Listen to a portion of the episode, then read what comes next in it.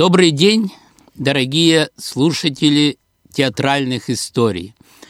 Я с удовольствием сегодня продолжаю нашу встречу, которая уже длится третий год, и в которой мы с вами, я бы сказал, проходим своеобразный ликбез по оперете. Мы с вами в свое время говорили об истории опереты, ее происхождении – потому что слушали замечательного музыканта, великолепного композитора Жака Афенбаха. И вот спустя уже несколько таких передач ко мне позвонила моя слушательница, которая назвалась Ирина Александровна Столпер. Не знаю, есть на самом деле такая фамилия в Иркутске, но если есть, я приветствую эту слушательницу – потому что она мне сказала, вы говорили об истории возникновения самой опереты, как жанра. А вот теперь бы не худо рассказать об истории опереты в России, потому что российская оперета, советская оперета – это тоже своеобразный большой путь, жанровый путь в истории нашего музыкального театра.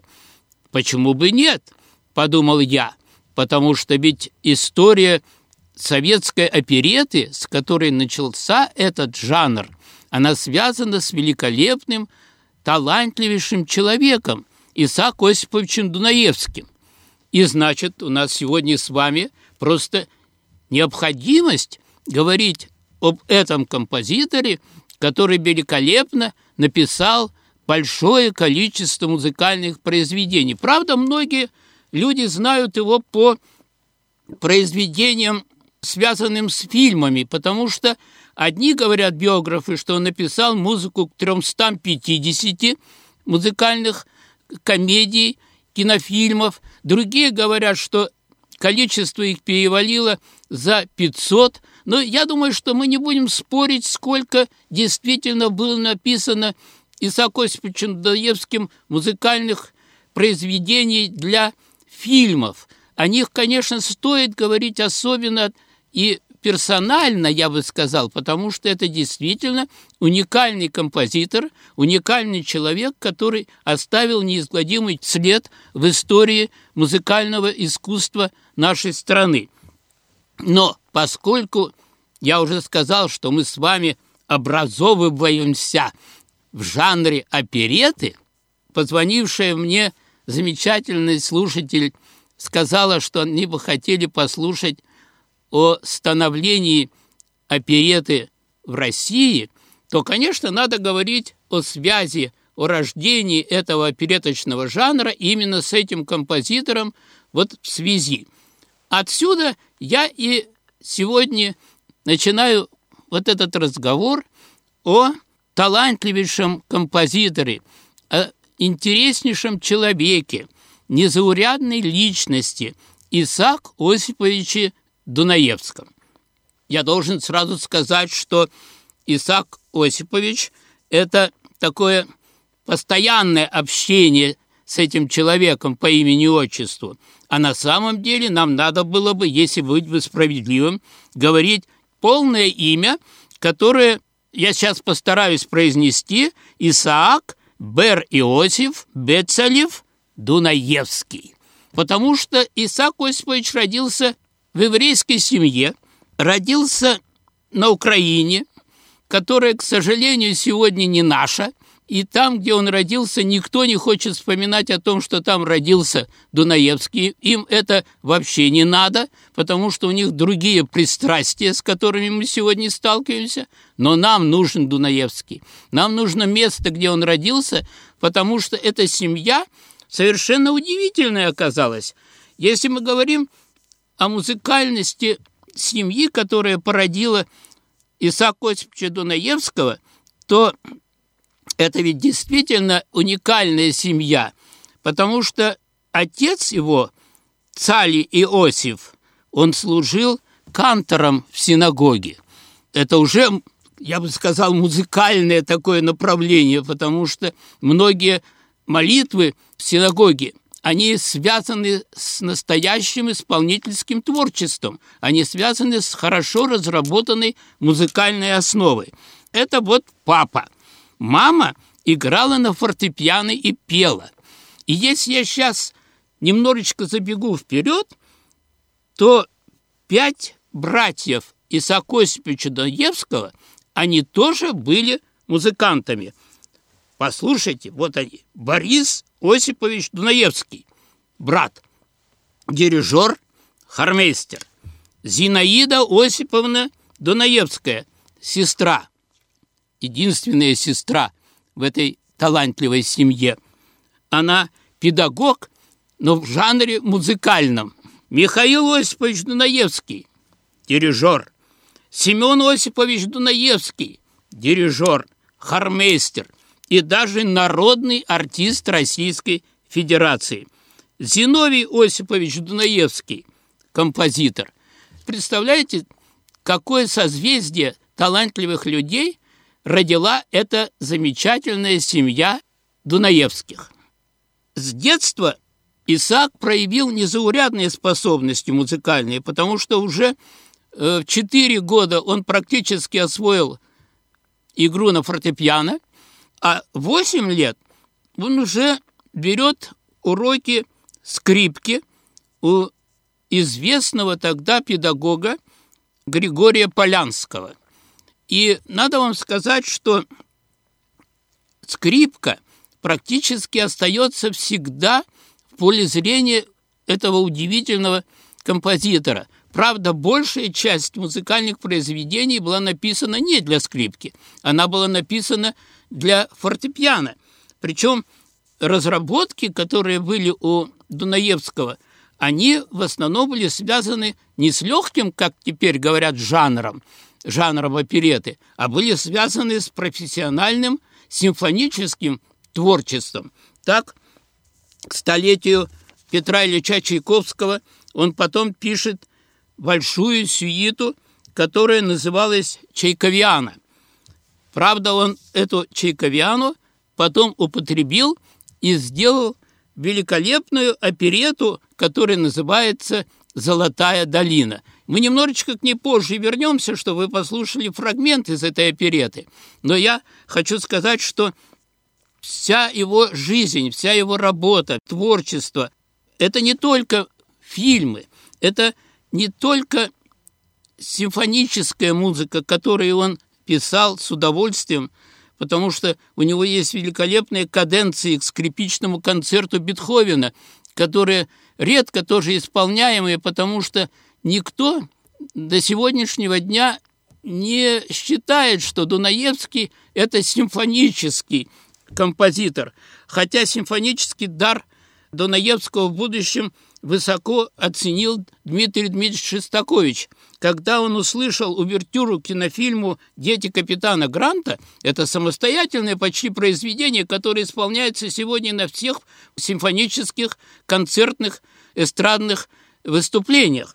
И он сказал тогда, что эта увертюра – это симфоническое произведение большого накала и темперамента. И композитор считал, что это одно из лучших произведений Исаака Осиповича Дунаевского.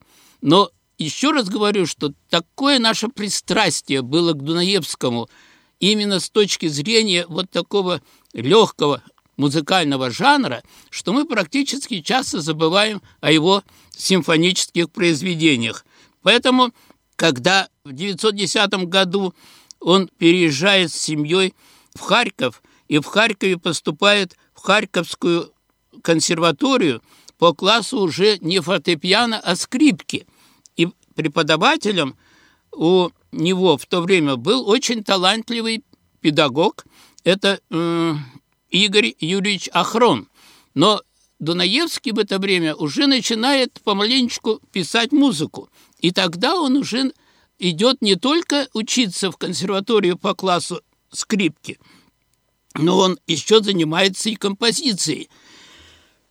И композицией он занимается у тоже талантливого человека Богатырева. В 19 году он заканчивает консерваторию заканчивает консерваторию и приходит композитором и дирижером в Харьковский русский драматический театр, которым в то время возглавлял известнейший театральный деятель и режиссер Николай Николаевич Синельников. В это время он уже начинает руководить и концертными выступлениями. В это же время он начинает читать первые лекции свои о музыке. И в это же время он написал первую свою музыку к спектаклю в этом Харьковском русском драматическом театре «Женитьба Фигаро». Но понятно, что это к оперете не имеет никакого значения, никакого отношения. Поэтому мы с вами перенесемся в 1924 год, когда уже Дунаевский приезжает в Москву и становится музыкальным руководителем в театре «Эрмитаж». Это был достаточно демократичный театр. Туда с удовольствием приезжали выступать великие наши представители театрального искусства. Ну, надо вам сказать, хотя вот для примера, Исаак, Аркадий Исаакович Райкин очень любил этот театр «Эрмитаж», и когда он с Ленинграда приезжал в Москву на гастроли, как правило, театр Райкина выступал именно в саду Эрмитаж и в театре Эрмитаж. А в 1926 году Исаак Осипович Дунаевский приходит в театр сатиры. И вот в этом театре сатиры рождается первая оперета, советская оперета, которая называлась «Женихи». С этого момента мы можем говорить о начале советского жанра, жанра опереты. Правда, в 27 году оперета «Женихи» получила еще большую признательность, когда ее поставил Московский государственный театр опереты. И вот я хочу с удовольствием вам представить сегодня замечательного, я бы сказал, талантливейшего, необыкновенного представителя Московского театра опереты Григория Ярона, который поет куплеты гробовщика в оперете «Женихи».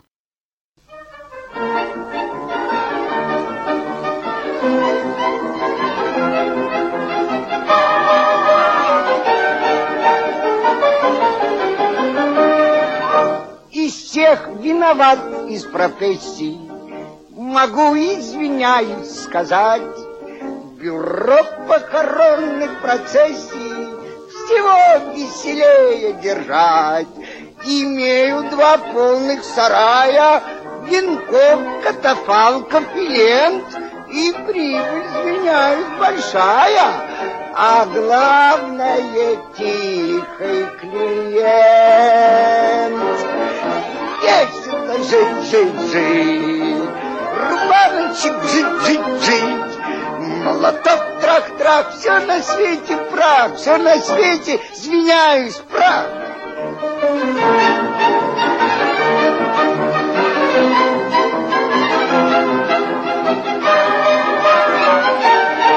Все на свете, извиняюсь, прах. Затем вся последующая жизнь Исаака Осиповича Донаевского становится связанной с городом Ленинградом, потому что именно в 29 году Исаак Осипович уезжает в Ленинград и становится композитором и главным дирижером Ленинградского мюзик-холла. Он начал в это же время сотрудничать с Леонидом Осиповичем Утесовым. Э, В это же время практически он встречается с кинорежиссером Александровым, и они вместе становятся создателями жанра первой советской музыкальной кинокомедии. Вышел тогда их первый советский совместный фильм «Веселые ребята». Этот фильм был любим всеми. Я думаю, что любим он и до сегодняшнего дня. Ну и уж если уповать на великих мира сего, э, Иосиф Виссарионович Сталин очень любил эту музыкальную комедию, а потом следующая, которая вышла «Волга-Волга», тоже с участием и Дунаевского, и Александрова, и других актеров замечательных, Утесова, Орловой и так далее. Значит, и вот эти все участники, которые сделали этот великолепный фильм «Волга-Волга» и «Веселые ребята», явились родоначальниками советских музыкальных фильмов. По сути дела, это тоже оперета, только оперета в кинопроизводстве. Этот дар, который проявился в этих фильмах, он, безусловно, привел к тому, что Дунаевский обращается вплотную к жанру опереты. За свою жизнь он создал 13 оперет.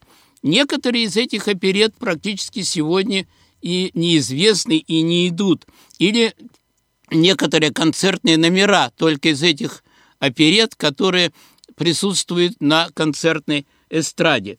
Значит, я хочу представить вам сегодня очень хорошую, я бы сказал, популярную оперету, которая идет на многих сценических площадках музыкальных театров, а было время, когда был сам жив Исаак Осипович, не было ни одного музыкального театра, в котором не было бы этих оперет, оперет Исаака Осиповича Донаевского. И я говорил уже о том, что сюиту Чайковьяну, который написал в свое время Исаак Осипович Донаевский, он растворил в своей оперете «Золотая долина», поэтому я хочу, чтобы вы послушали песню Нины. Это одна из героинь этой опереты «Золотая долина», которую исполняет солистка Московского театра опереты Татьяна Савина.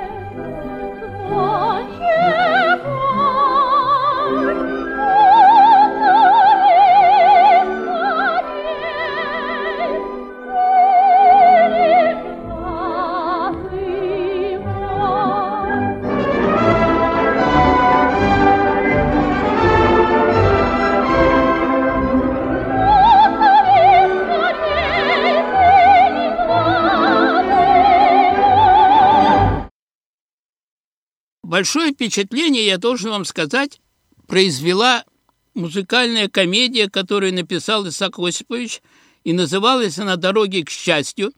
Я мог бы ее тоже пропустить, потому что эта оперета не так часто шла на сценической площадке, и в Иркутске ее вообще не было никогда в подстановке. Поэтому я просто хочу, чтобы еще раз вернуться к музыкальному номеру, потому что в этом музыкальном номере, это дуэт Ольги и Павла, выступает известный в Иркутске заслуженный артист республики Николай Каширский.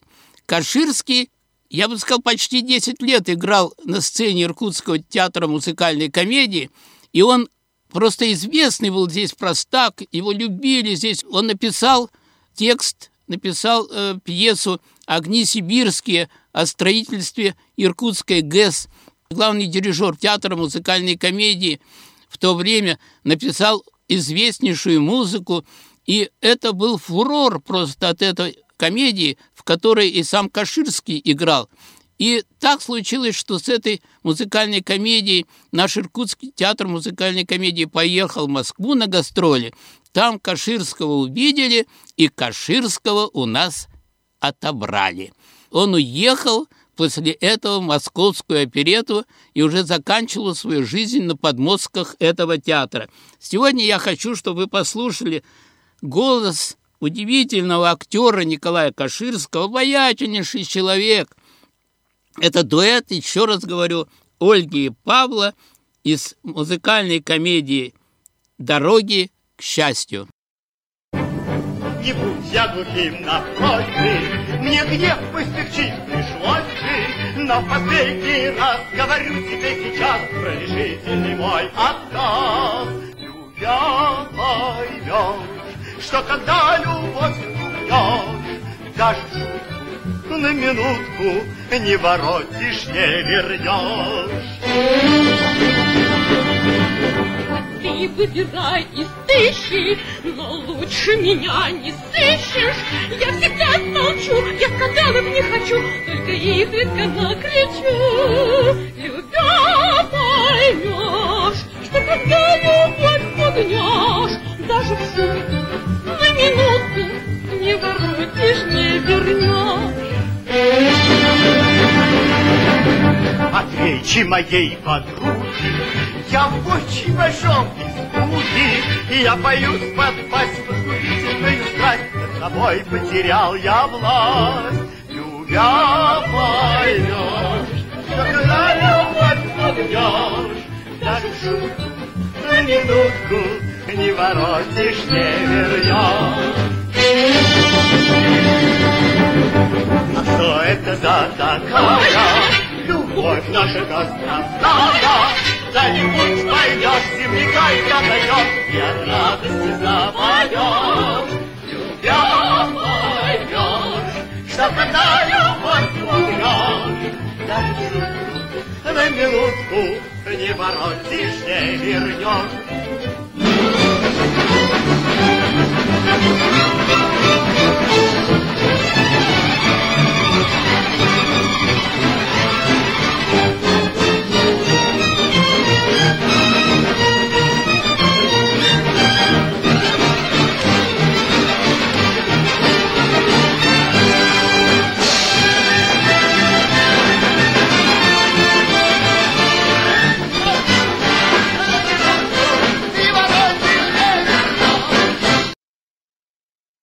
Наверное, бы надо было бы остановиться еще на двух замечательных оперетах, потому что они действительно произвели необыкновенное впечатление на зрительский контингент.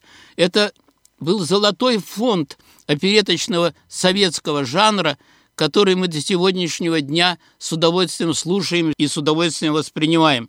Это уже 50-е годы, когда в год своего 50-летия Исаак Осипович получает звание народного артиста РСФСР.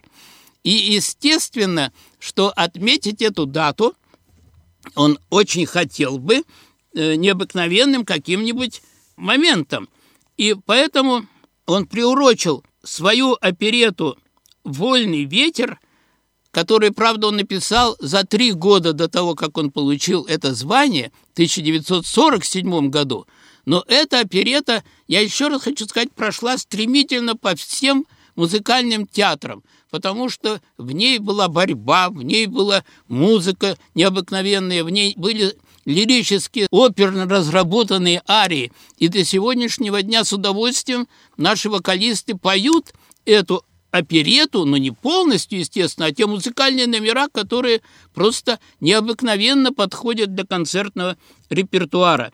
Я хочу вам предложить послушать уже известную Савину, которая поет песенку «Пипиты» в оперете «Вольный ветер». Пожалуйста, слушайте и наслаждайтесь.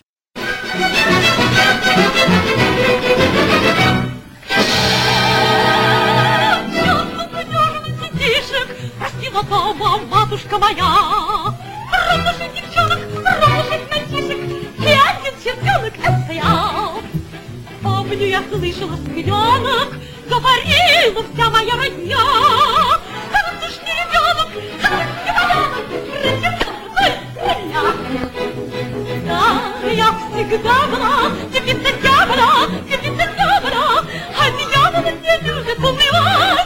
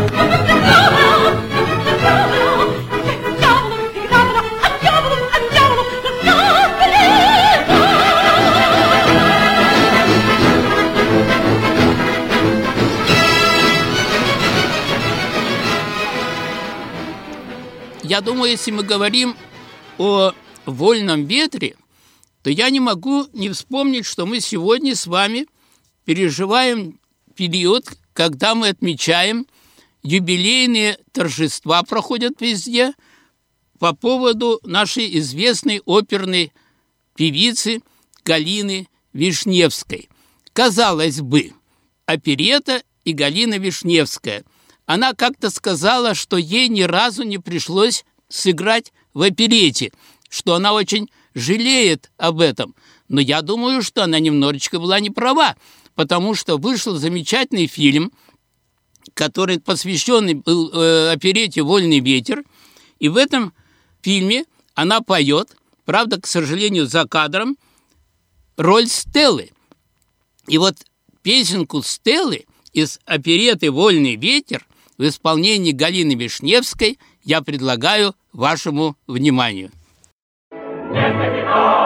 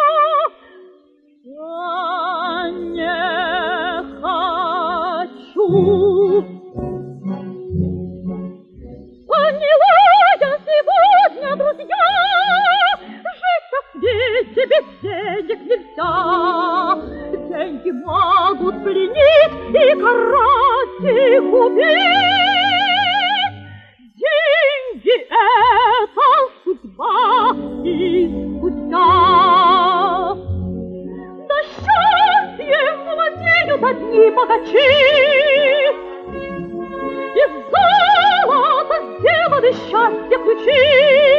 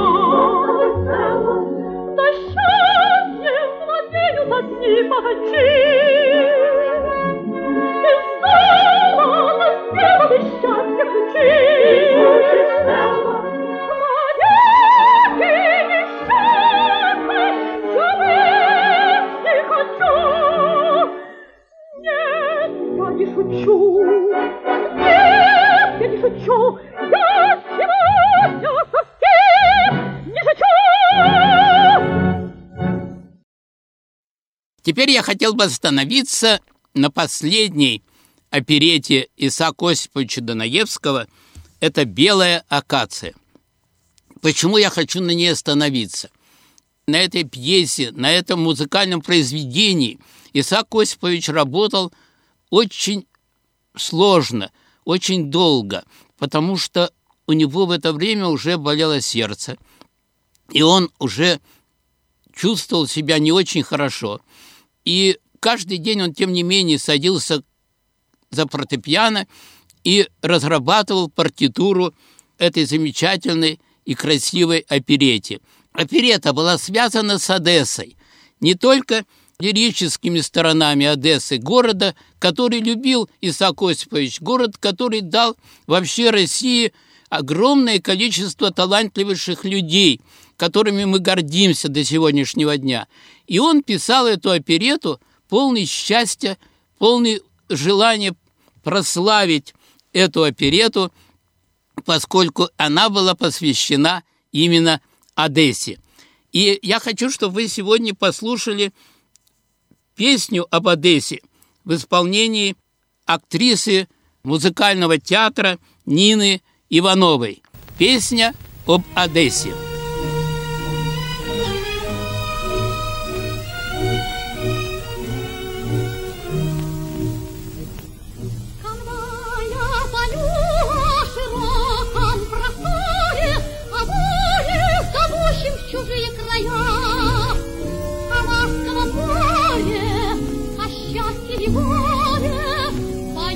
Везде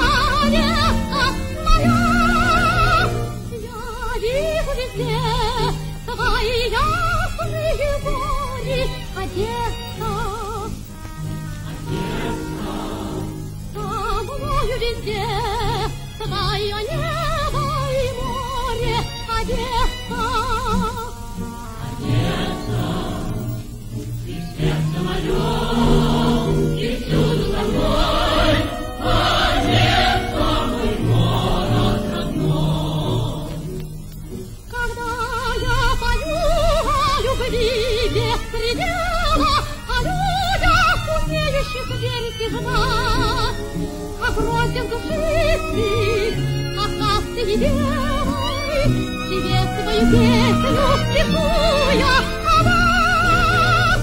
Я вижу везде твои ясные гори, Одесса.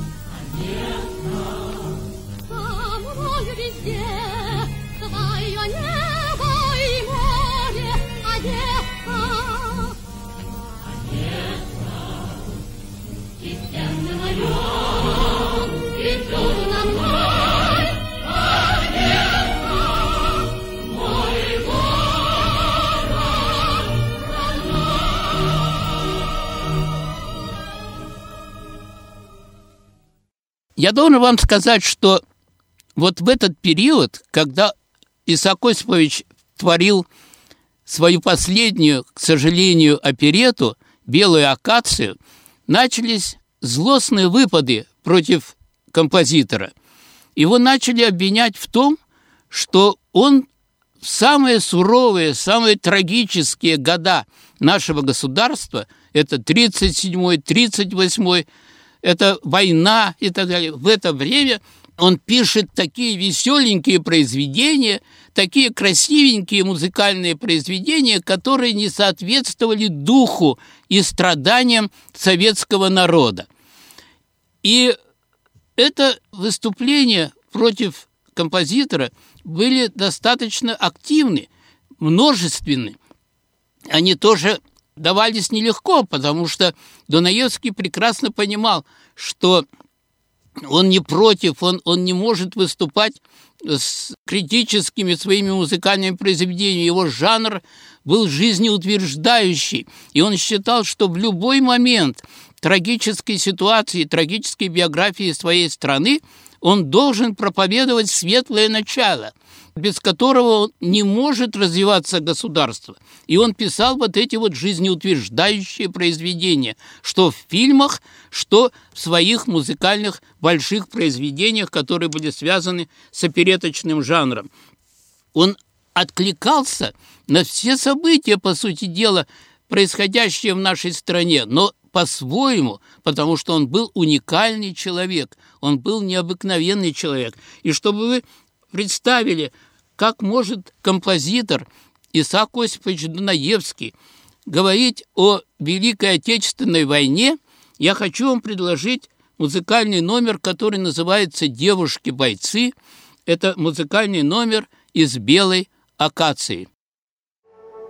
Их были тысячи, и они умели воевать и любить.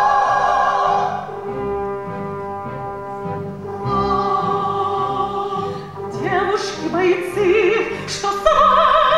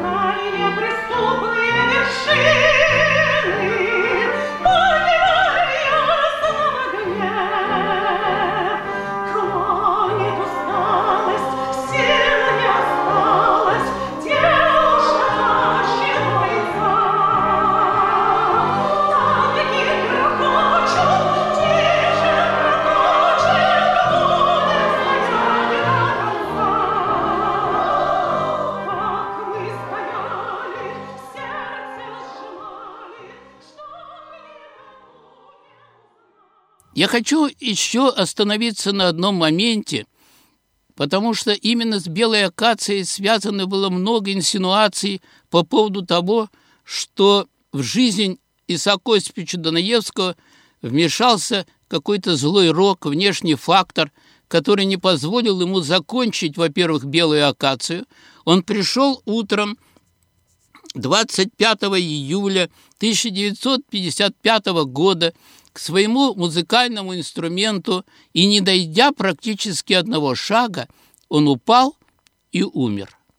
Умер, потому что, как дальше выяснилось, что у него отказало сердце. Оно не выдержало ни нагрузок, ни творчества, ни событий, которые произошли в этот период. А был еще один момент, о котором я бы хотел вам сказать. У Исаака Дунаевского было две жены. С одной женой, Зинаидой Александровной Судейкиной, он прожил довольно длинную жизнь, и в этом браке, 1932 году у него родился сын Евгений Исакович Дунаевский. Но, к сожалению, был болен и умер в 2000 году. Но э, Евгений Исакович тоже относился к сфере искусства. Он был очень хорошим художником-станковистом. Но так случилась судьба.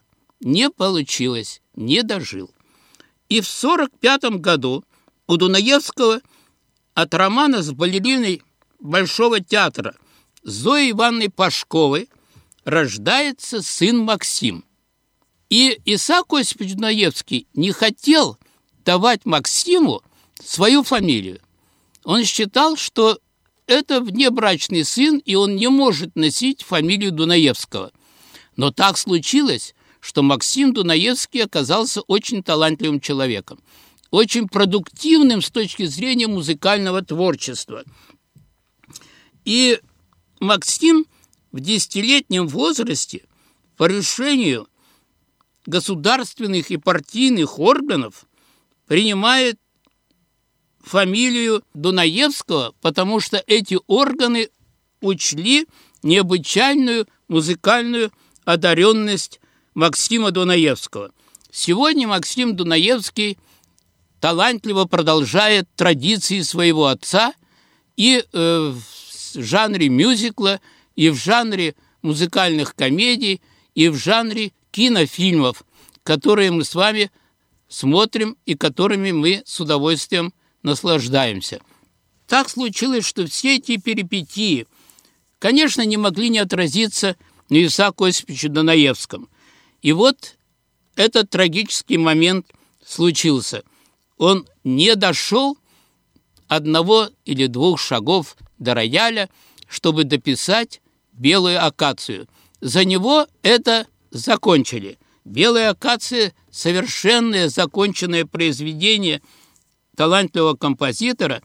И должен вам сказать, что все, что он сделал в совокупности, и те фильмы – которые вошли в золотой фонд кинематографии, и те опереты, которые вошли в золотой фонд театрального искусства, и еще четыре балета, которые он написал, но, к сожалению, из этих четырех балетов только один балет иногда вспоминают, это «Отдых фауна», который Исаак Осипович написал в 1924 году.